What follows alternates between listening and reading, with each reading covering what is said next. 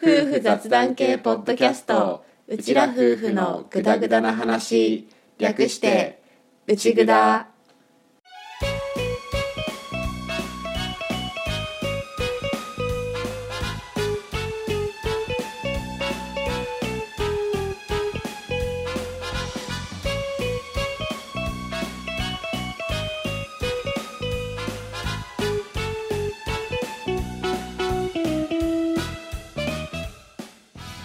今回も始まりました「うちぐだ」旦那担当のアッキーです嫁担当の歌ですはい本物の夫婦です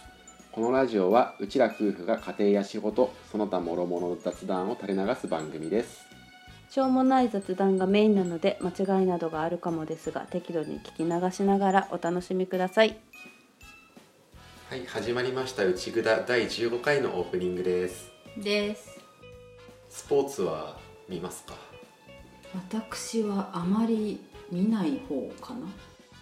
俺も基本スポーツ見れないんだけど、うんだから別にプロ野球とかも見ないうし、ん学生スポーツとかもほとんど見ないんだけど、うんちょっと今日のオープニングの話題として、うんあの全国高校サッカうーんうん新潟県勢がうんベスト4まで行ったのは知ってましたか、うんはい知ってましたあの帝京長岡高校がベスト4まで行ってただよねねね珍しいよねなんか県勢がそういうのでなんか上に行くのって、初めてらしいよああのサッカーでねサッカーでベスト4まで行ったのは初めてらしいそうだね俺だと甲子園とかは数少ないうんつけてられるスポあーツうんチャンネルではあるんだけど、うんでもそんなに見ない見ないよねでもまあ見るとしたら甲子園くらいかな、うあとこの時期のあの高校生のスポーツだと、う俺正直サッカーよりラグビーの方が馴染みがあるーそうなのうん大体、俺年明けて、うんあのまだねあの母方の祖父母がいた頃は、お正月に母親の実家にうん行くっていうイベントが年始行事であったんだけど、うん行くと大体高校ラグビーがへーついてたっていうのと、うんあと俺の高校の母校が花園まであと一生っていうへーところまで行って、割とうちの高校ラグビーがさ、うん盛んなうん学校でだから、なんとなくその去年ラグビーねすごいうんうんあの盛り上がった盛り上がったけどわりかしラグビーは身近っちゃ身近だったまあでもルールはほぼ知らないんだけど、うんだから野球部のやつらでも無駄にこう、野球部とラグビー部って練習場所が隣だったこともあって割と仲が良かったんだけど、 うんうんと結構そのラグビー部のようなことをうんしてる野球部員たちもちょいちょいいた,、うんいたうん あの空いてる時間でね、うんスクラム組んでたよ面白い。なるほどね。でそのちなみにその話を少しすると、んそのラグビー部の奥うにん。サッカー部があって、うん。サッカー部がなんか断りもなく、うん。あの顧問の指示でう野球部の方にゴールを動かしてきたりしてたから、うん。そういう時にちょっと険悪だった なんかゴール持ってきたんだけどあそこに打ち込めって意味かなって言いながらなんか、ね、顧問同士の間で話はついていたのかもしれないんだけど、うん。まあ効率だからねあの限られたスペースをそうだよね。取り合うような感じにはなるわな。うちもさ中学の話にはなるんだけどさ中学ってもうほんと自分たちのグラウンドだけでいくつかの部活がさこう陣地争いじゃないけどうんうん陣地区切ってこう練習するじゃんうんうんで大体そういうのってさ強い部活は広く使えて弱いところは狭くやるじゃん社会の縮図だねそううちの中学校そうでで私が入った時はサッカー部がとりあえず、まあ、強い方だったのね、うーんでだからサッカー部が一番グラウンドのもう半分以上、うんうんまあ、人数も多かったっていうのもあって占めていてでど真ん中にトラックがあるからさうん陸上部なんてさ「こうすいませんちょっとタイム測らせてください」って一回声かけてからちょっと休憩中にタイム測らせてもらうみたいなそして基本下手から そうそうそうそうそう弱かったからただうちらの代って人数は本当少なかったんだけど少数精鋭だったみたいでうちらの代は本当ほぼ全員が県大会は行けてたのねでなんかサッカー部がうちらの代はちょっとシュンと 気持ちシュンとしたのよ谷間の世代だったんですそうそうそうだからそこで中2くらいかなで逆転して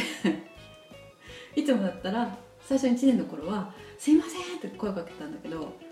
もう途中から「はい陸上部がタイム取るからよけろ」ってサッカー部の方が 社会の縮図だね抜いてくれて一応ね区切りはそんなに変わってはいないんだけど使ってる広さはなんかそういうところでちょっとああって思った記憶があるちなみに歌にこの話をするのはちょっと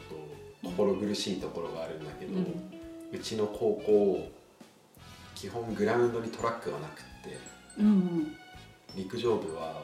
グラウンドの端っこ の 100m の直線だけ切ない切ないだからあのその 100m うをんひたすら往復するか、うん短距離かハードルやるか、うんあとは中長距離の人うはん近くの公園までうん走りに行って た、切ないうちの代のさその中長距離中距離かなのエースがさ全国まで行ったからさ余計ちょっとね陸部の株が上がってねうん卒業する頃にはなんかもうだいぶいい感じ下克上じゃないけどねグラウンド戦国時代がそうそうそうそうなってたんだけど、まあ、やっぱどうしても強いところにねなるっていうのはしょうがないかなってこうまあどうなんだろうねわかんないう ちらの頃の、うちらの学校の明けまでも話してそうたかだらねそうだね他のところはうまくねやられてたかもしれないし、あとねちょっと胃の中の皮図感を感じるのは、うん、本当に強い私立とかは、うんその部活専用の練習場所がある、だよ ねだよねわかるわかる、まあまああの県勢がベスト4まで行ったっていううん、驚きのそうだねニュースがありましたねっていうことで今回のオープニングに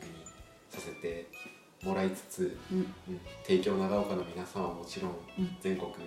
高校サッカー選手権に出た選手たち高校生たちはもちろんうん予選で頑張った高校生たちも含めてサッカー選手たちお疲れ様でした。お疲れ様でしたはということで今回もじゃあ本編の方に入っていきましょーいうではこれでオープニングおしまいおしまい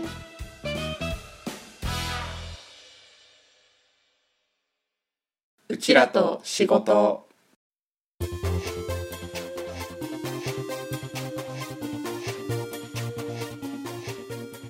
はいお仕事のことを話すコーナーです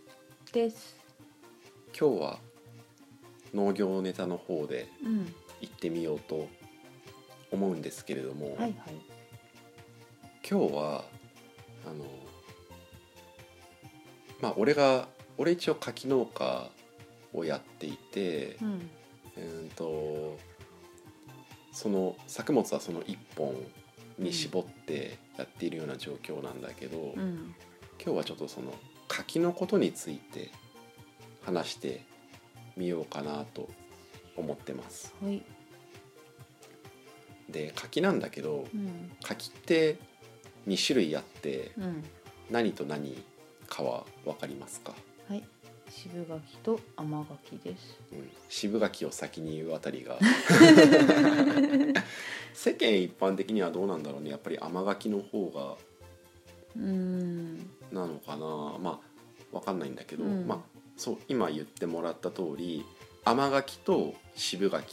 の2種類があって、俺が作ってるのは渋柿うん、なんだよね。でただ、まあ、俺もそんなにその知識っていうかアカデミックな部分はうん、まだ勉強足りてないしそもそもそこまで得意じゃないっていううか、んどっちかっていうと割と感覚派の人だから、うんそのきちんと知識を持ってるかって言われるとこう感覚的なところもすごくある人ではあるんだけど、うん一応そんな俺の知ってる範囲での話になるんだけどね一応さらに甘柿の中と渋柿の中でも2種類に分かれるんだよね。うんで完全甘柿完全甘柿不完全甘柿不完全甘柿完全渋柿完全渋柿不完全渋柿っ不完全渋柿ていう柿は一応その4つにさらに分けることが実はできてう、んで何が違うかっていうと、うんまあ簡単なところからいくとあの完全甘柿うんあちなみに先にこっちを言っといた方がいいな完全〇〇と不完全〇〇をうん分けるのはうん種の有う無ん柿は種が入るか入らないかっていうのがうんあるんだけどうん完全甘柿は種が入ろうが入るまいがうん甘いほ完全渋柿は種が入ろうが入るまいが渋いうほまずこれがあっうて、うんで不完全甘柿うんは種が入れば甘いほう不完全渋柿は種が入っても渋い待って待って今不完全と完全の渋の違いあれ完全あ不完全甘柿は、うん種が入れば甘い不完全渋柿は種が入っても渋い種がないと渋い入ったら渋い不完全不完完全は、全うんとん完全渋柿は、うん、種が入ろうが入る前が渋いでうん不完全渋柿 は種が入ってもうん渋いうんだから待って待って待ってごめん待ってまあいいやそれで続けて違いが分からないうん待って要は、うん渋柿はうん渋いのよ、それ分ける必要あんのしちょっと待っていやなんかすごいいっぱいさうん頭の中でさ、組み立てたんだけどさ、うんあのなんて言うんだっけあのねトーナメント表みたいなあの枝みたいなさ ああいう感じの、うんうんうんえーっと樹形図のことかなそうそうそうそう一生懸命頭の中でさ言葉を当てはめてたんだけどさ、うん渋柿のとこで崩壊して言ってる意味が分かんねまあ俺の理解を元にした補足にはなるんだけど、えうん不完全渋柿うは、ん何笑って なるんでなんで不完全渋柿は種が入ることによってうん甘みは入るんだけどうんそれでもその甘みは渋みに勝てないのでうん渋柿なるほど完全渋柿は甘みが種があろうがなかろうが甘みの要素はなくん渋柿なるほど、だから、うんうんとこの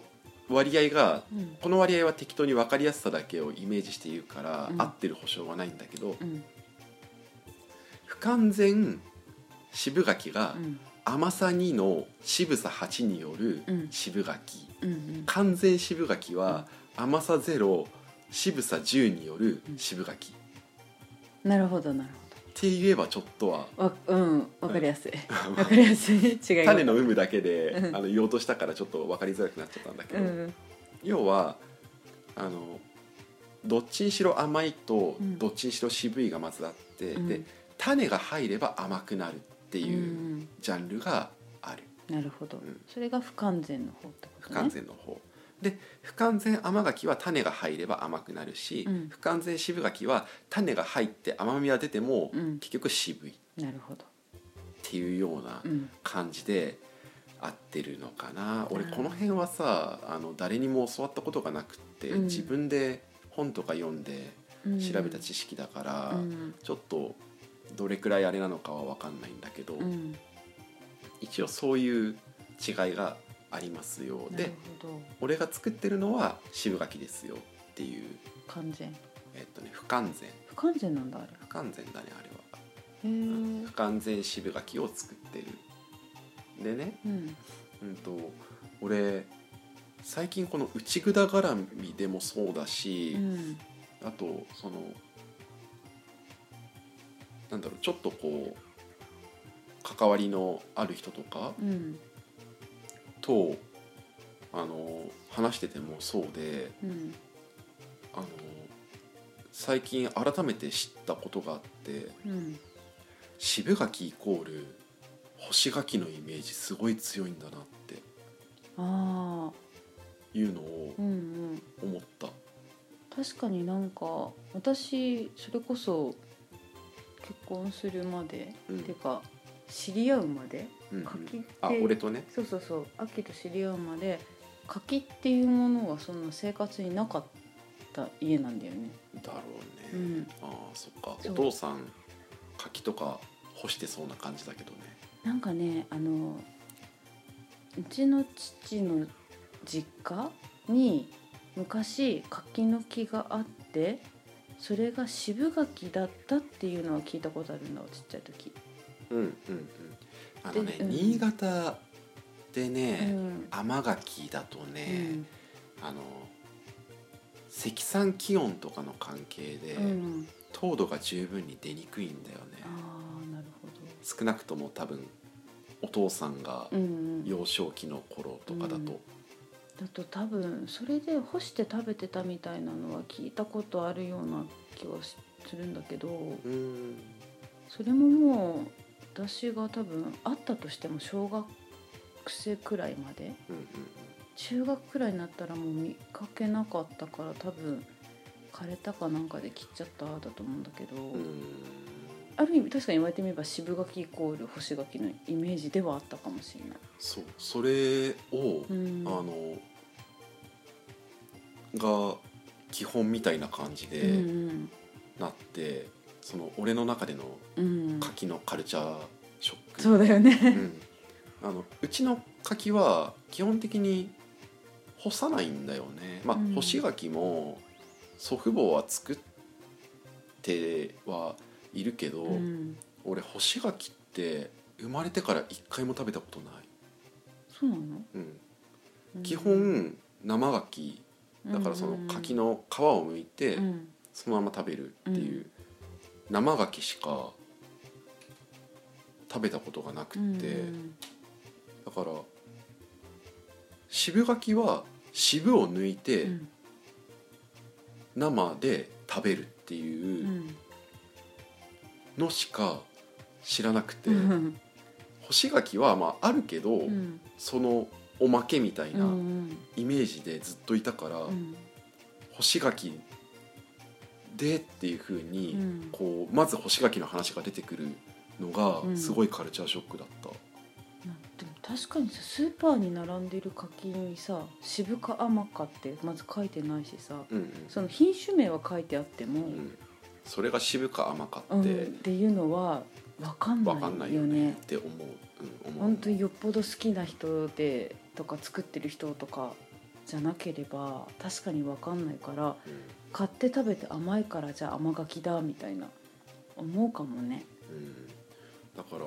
うんあの渋を抜いてうん食べる渋柿っうんていうのがね、うんうん、だからそう俺この手のさ、んあのなんか認識のズレ結構あって、ううんち作ってるのさ、ん渋柿でさ基本種がないうんものを作ってるじゃんうか、んでだから柿に種が入ってるっていうのを見たことがないのね俺ほうあの柿を買って食べたこともないしそうだよねいっぱいあるもんね。そうそうそう売るほどあるから確かに確かに。自分家の柿しか食べたことなくって。うんだからうんと東京のうん職場にいた時にうん「柿って種がないのが普通じゃないんですか?」って言ったら、うんこいつ何言ってんだって顔されたのが今でも忘れられないなんか今ふとその話ししてて思い出したんだけどちっちゃい頃に何回か確か柿食べたことあったの思い出して、うんうんその時種あったなってだっていわゆる柿の種だもんねそうそうそうそうそうっていうのは柿の種はうん食べたことがあるよ,、あるよね新潟新潟県民だからそれはそうだねよねうん、あのちゃんとあの亀田製菓さんのも、三幸製菓さんのうもんなにわ屋さん のも食べたことはあるよ、うんあるけどあのリアルなうん柿に入ってるうん種っていうのを見たことがなかった、確かにそうねほんと遠い記憶にあったあの種取るのめんどくさくてへえ結構結構ね私の記憶にあるのはこうカットするじゃん8個にカットして8等分にしてあそうしてこのなんていうのかなちょっと口で言いづらいからいわゆるさスイカみたいな感じで書くけどスイカの上の方いや書く断面の方ラジオで書くのこのスイカみたいな感じでさスイカの切ったあの上の断面甘いところのあるえっとリンゴで言ううとん芯に当たるそとうそこうそろうねそうそうそこの辺りに結構ねこんくらいの大きさでいたんだわこんくらいってラジオで一番使っちゃいけない言葉だけどね まあまああれねあの頼ん果だ肉の半分以上を占めるぐらいの面積で種がドーンって、まあ、そうなんかでかいらしいねでかかったのを思い出したでそれを取っていちいち食べなきゃいけなかったなっていうのを今思い出して、うんそれを思えばアッキーの家でアッキーが作ってる柿種なし素晴らしいねあ食べれる面積そがうそうそう多い美し味しい食べやすいしってそうことねでもたまにちっちゃい粒みたいなあのあるある、よねうん、あのごまが入るって言ったりするんだけど、うんうんあのそれがなることはある,、うんあるあるうんねだからうんそその2つは俺の中でうはんびっくりみたいな。うん干し柿渋柿イコールうん干し柿のイメージが世間では強いっていうことと、うんその種のないうん柿っていうのが身近じゃない、うんはうんうんなかなか俺逆に新鮮だっうんたな、で最近この、うん、内蔵絡みとかうんあとは内蔵じゃないところであの自分が作るようになったからさうん自分の関わりのある人とかによかったらって言って柿を食べてもらったりするよううんな機会があったから、うんああってその流れでなんだけど、うんんあの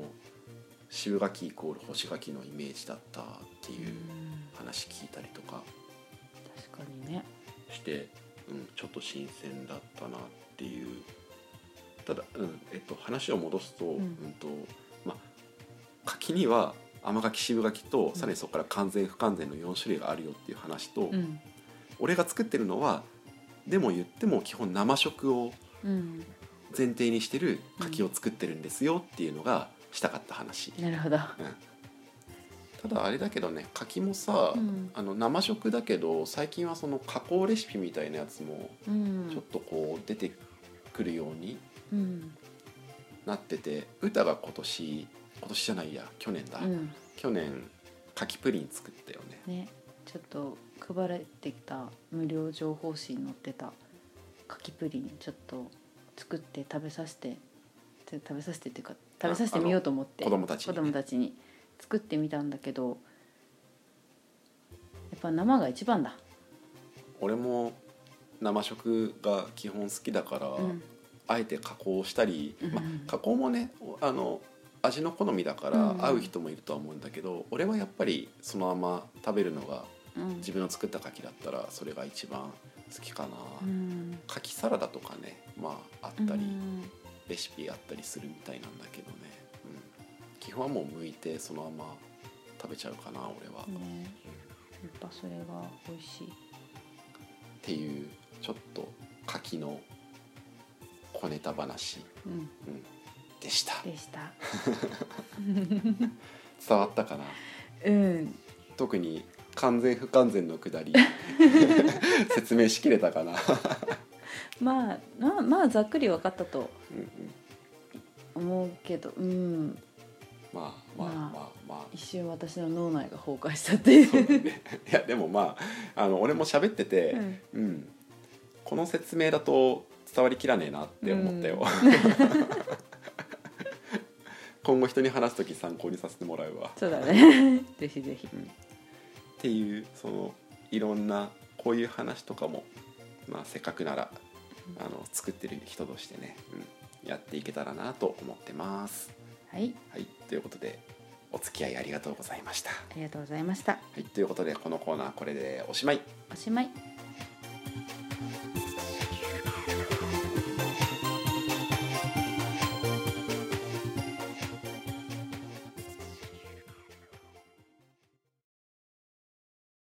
うちらと思い出。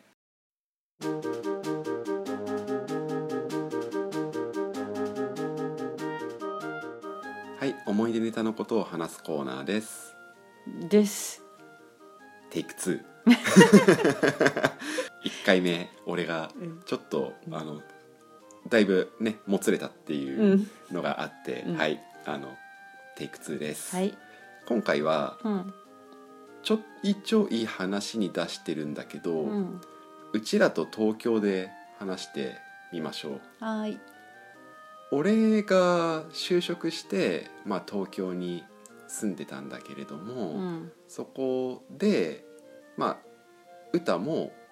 後から東京に出てきて、うん一緒に住んでたっていうのが東京の頃なんだけれども、うん。結局俺が5年ぐらい住んでたんだよね東京にね、ああ、そんなに住んでたっけ。うん、5年ぐらい住んでてうん。歌が俺が東京に住み始めて1年経ったぐらいでうん。来たから、うん。歌は多分4年間、うん。いたっていうことなんだけど、うん。東京の思い出とかある、うんいや、とりあえずさ。電車の本数半端なかったね。そうだね我々田舎民としてはさ、うん。ダイヤを見ていかなくていいというそうそうそうこのありがたさ半端ねえよねびっくりしたよね。なんあか。るね聞いてはいたんだよね時刻表いらないよとかとりあえず上見て掲示板とかでわかるからみたいなの聞いてたんだけど下向いてんのは田舎者だよふふんなんて友達が言ってたんだけどういんや、本当だわと思って とりあえずもう立ち止まって上見てたよねああそうかもしんないあとほらこっちにはあんまりないっていうかあるのかな快速とかあ準急とかあーあーその概念そうあるねわかるわかるだから何これみたいな初めて見た時わかんなくて その話でいくとさ、うんあとその乗り換えっていう概念がさそうだね。 ほとんどないから。あんまりなないよいねね。プラス、うん。その JR とうん私鉄とうんメトロってそうそういそううそうそう。複数の鉄道会社がうんこう入り乱れてるっていうのを、もうなかなか最初はない感覚だったよね、ううんちらはさ一応住んでたのがさ、うん練馬区うんうん。だったじゃんか、うんでも練馬区でうもん結構いろんな沿線沿線じゃないか、まああの鉄道路うんう線ん走ってたし、それこそもう山手線の方まで行っちゃえばもういろんなねのがねごちゃごちゃごちゃっとあって、そう私ね、未だにね、外回り内回りが自信ない。あそれはね俺も自信ないないよねもう外回り内回りを見ていないそう見てなあのい。なんだろう上野かうん。目黒かうとんかしか見てない、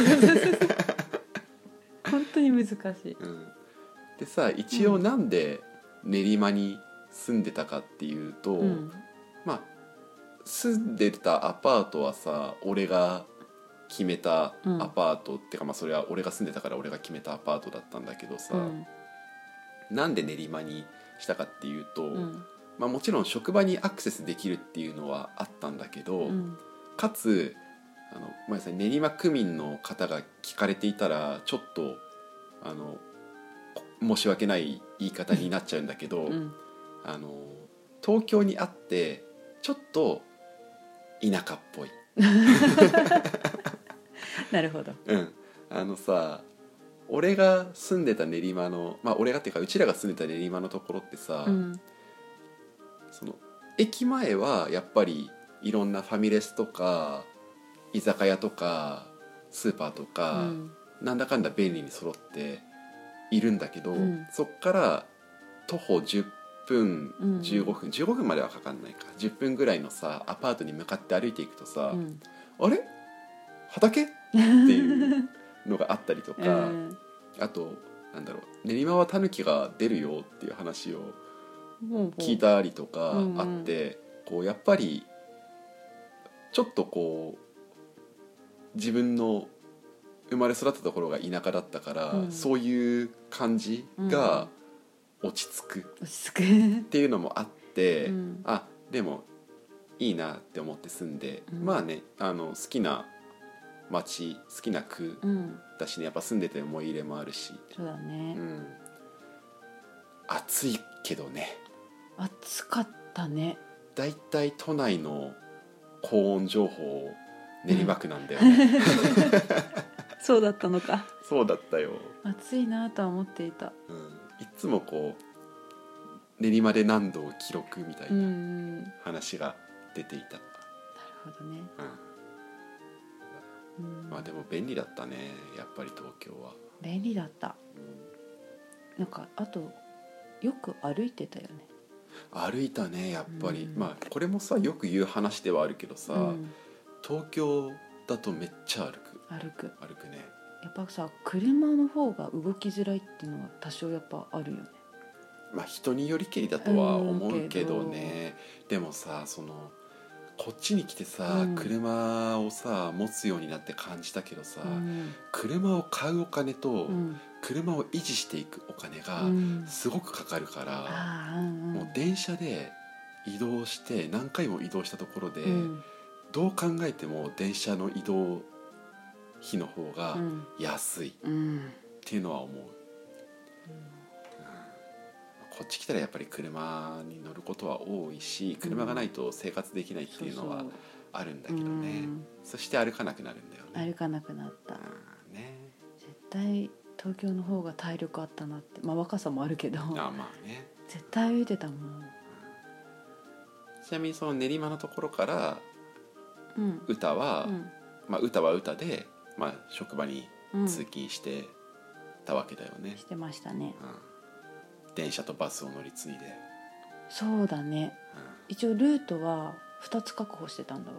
ああそうだねそううんと電車だけで行くルートと電車とバスを使うルートとかあそうだねうん歌の職場がうん東京の西の方だったかうら、ん23区よりもうん西の方のところで働いてうんいたから、うん練馬からあのなんていうのこう左に行って下に行くか、うん右下左って行くかって感じだよね。そうだ ねそうそういやーなんかとりあえず最初は電車ルートだけだったんだよね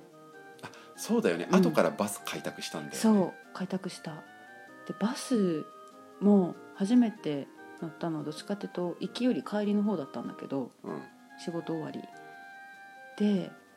初めてそのバスん並んだ時にめちゃくちゃ長い列なの。で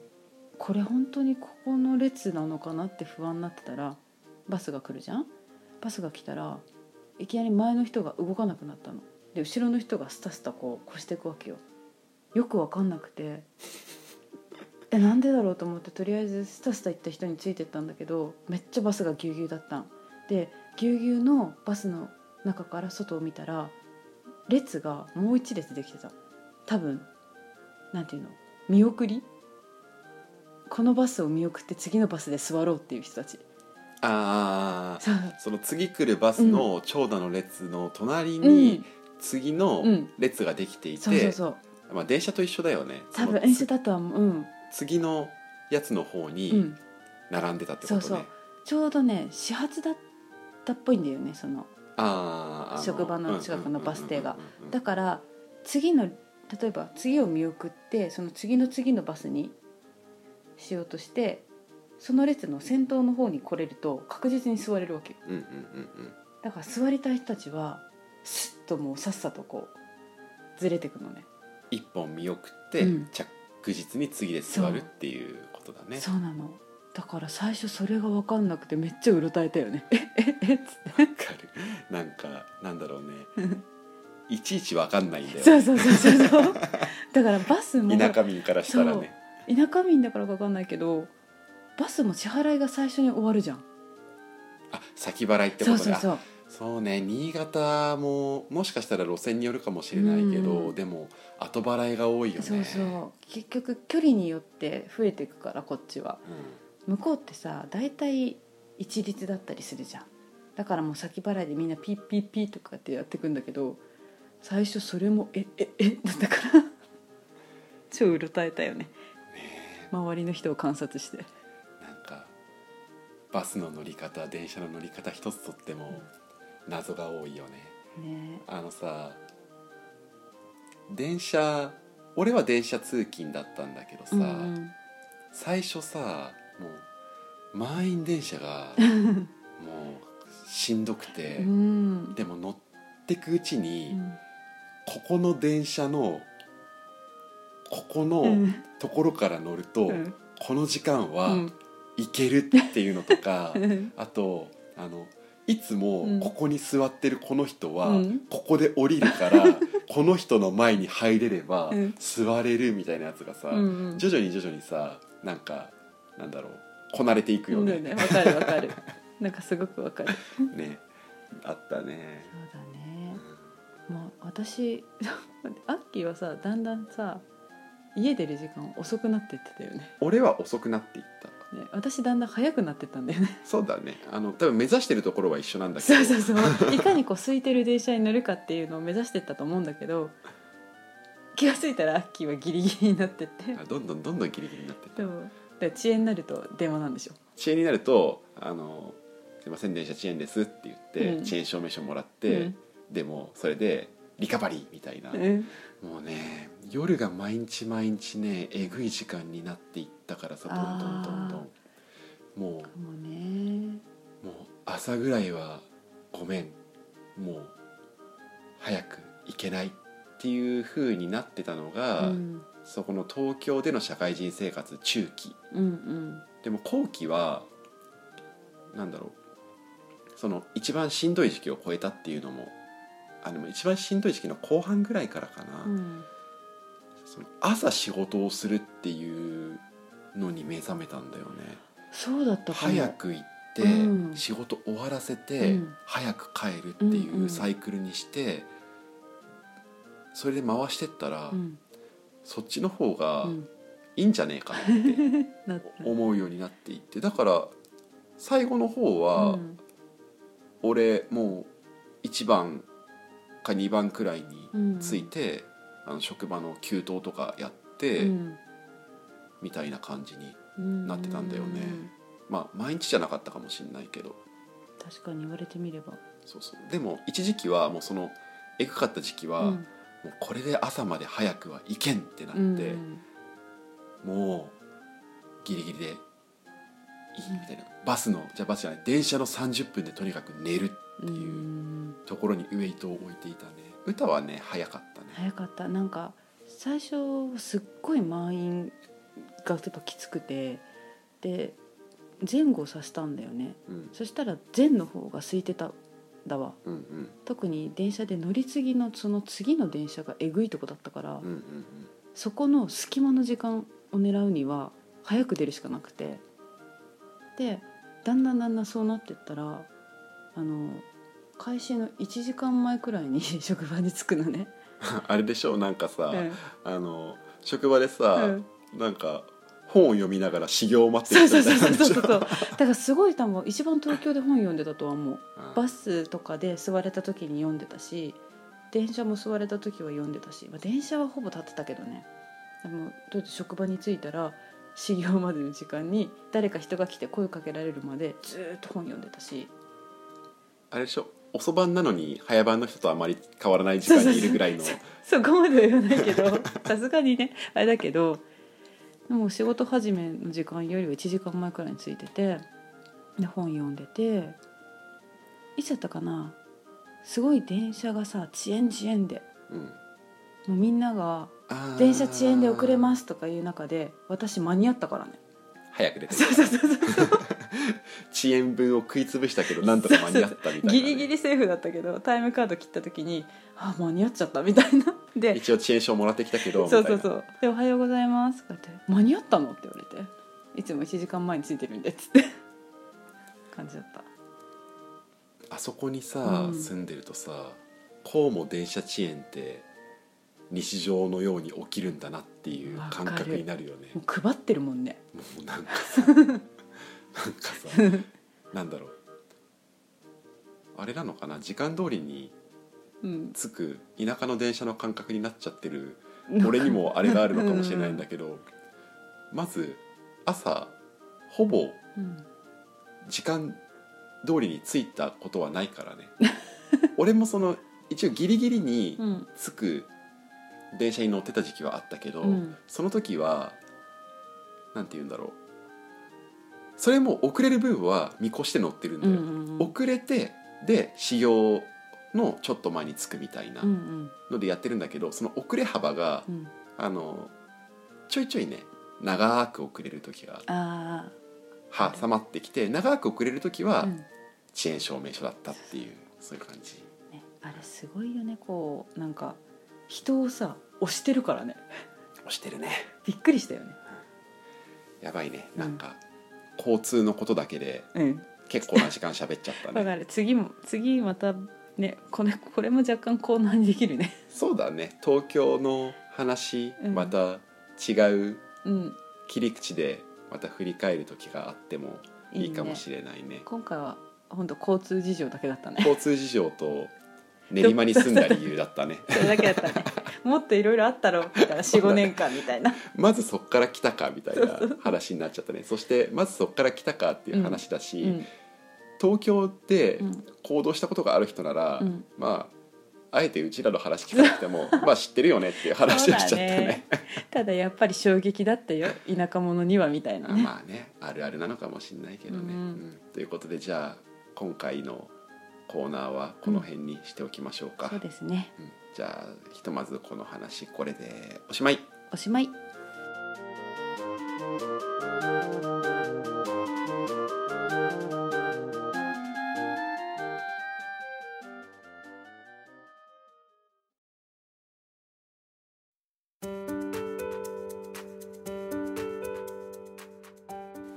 はいエンディングですエンディングです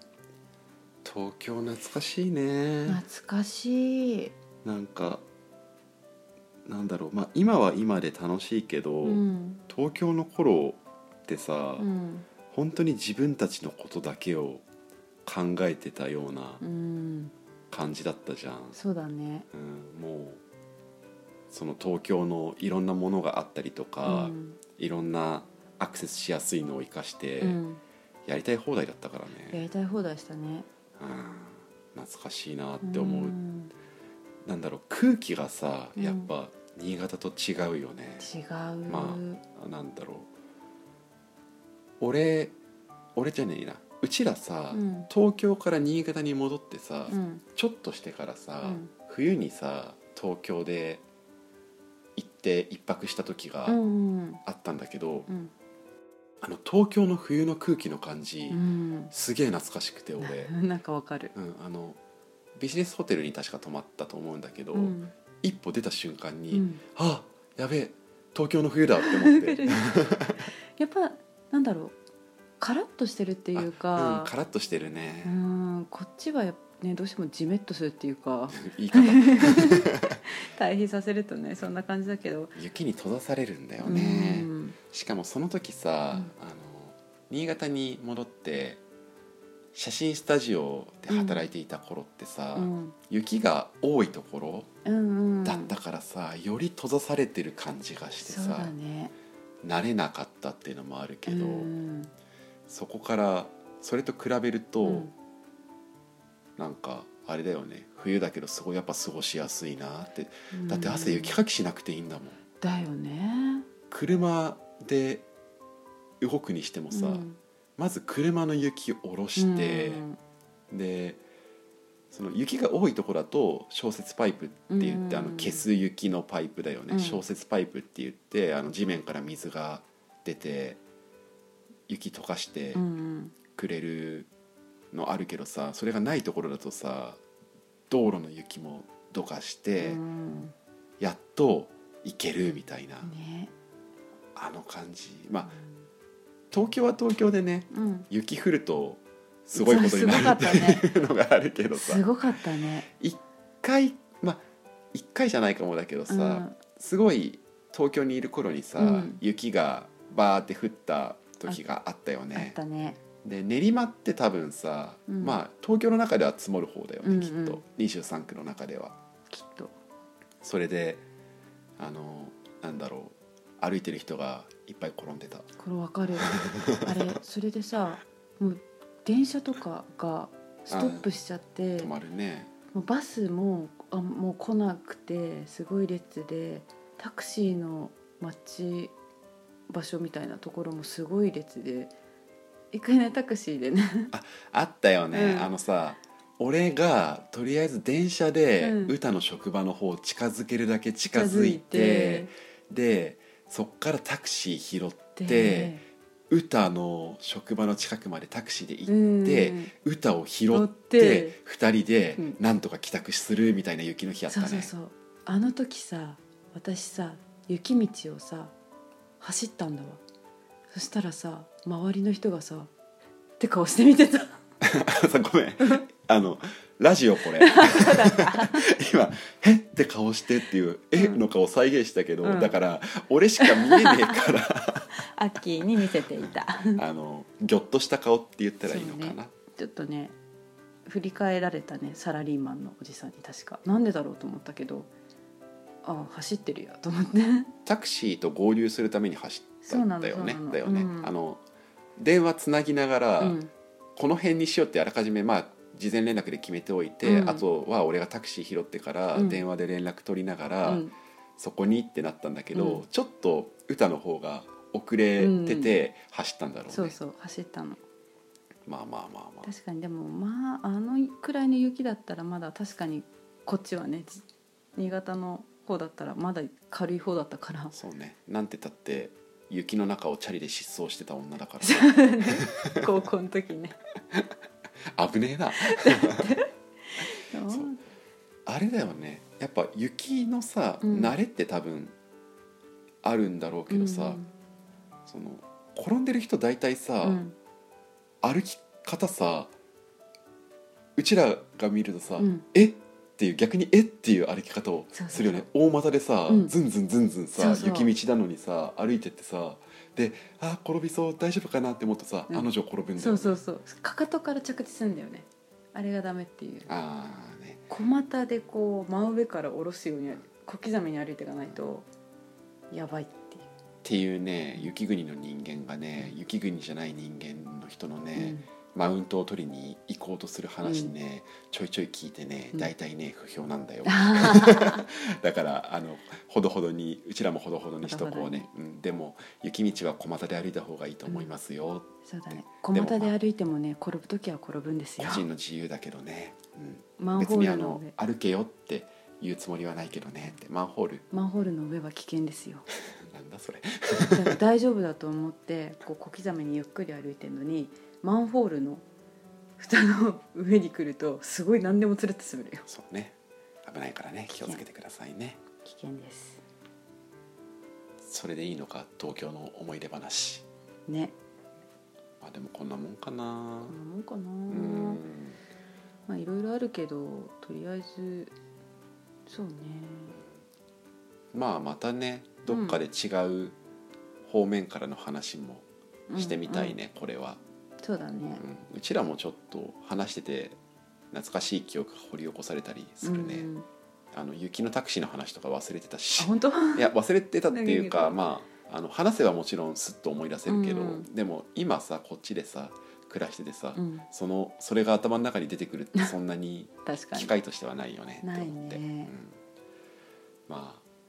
うちらよりも雪国の方でうん話を聞かれてる方もいるかもしれないし、雪が全然ない地区で聞かれてる方もいるかもしれないけど、うん、今年の冬もどうかあったかくしてお過ごしくだ さい。ね暖冬って言われてるけどどうかねいつも暖冬って最近言われてる気がするけどドカぶりすしてあとはふわっとしてるイメージ2年前新潟ひどかったんだよ、私さあこれは今度でいいかな簡単に言うとさうん、タイヤが取られて死ぬかと思ったってい怖い怖いや めてう本当に雪道の運転ね怖いよね、ううんん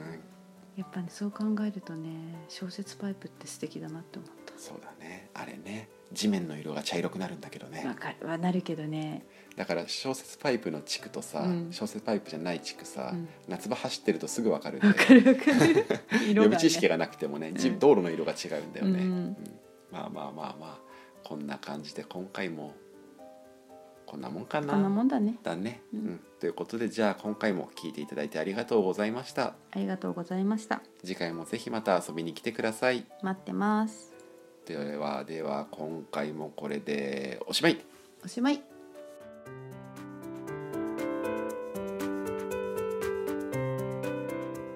内ぐだでは皆さんからのご感想やご質問を募集しています内蔵のツイッターアカウントがありますので DM もしくはアカウントに貼ってあるリスナーさん用のフォームから気軽にお送りください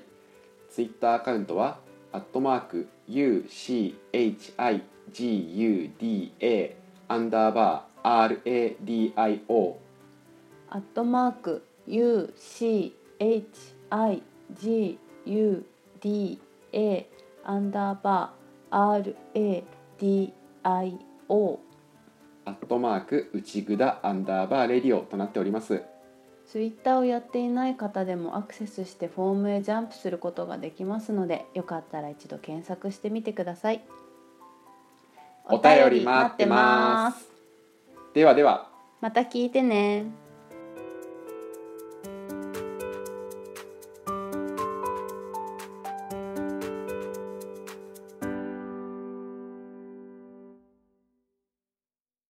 うちぐだ。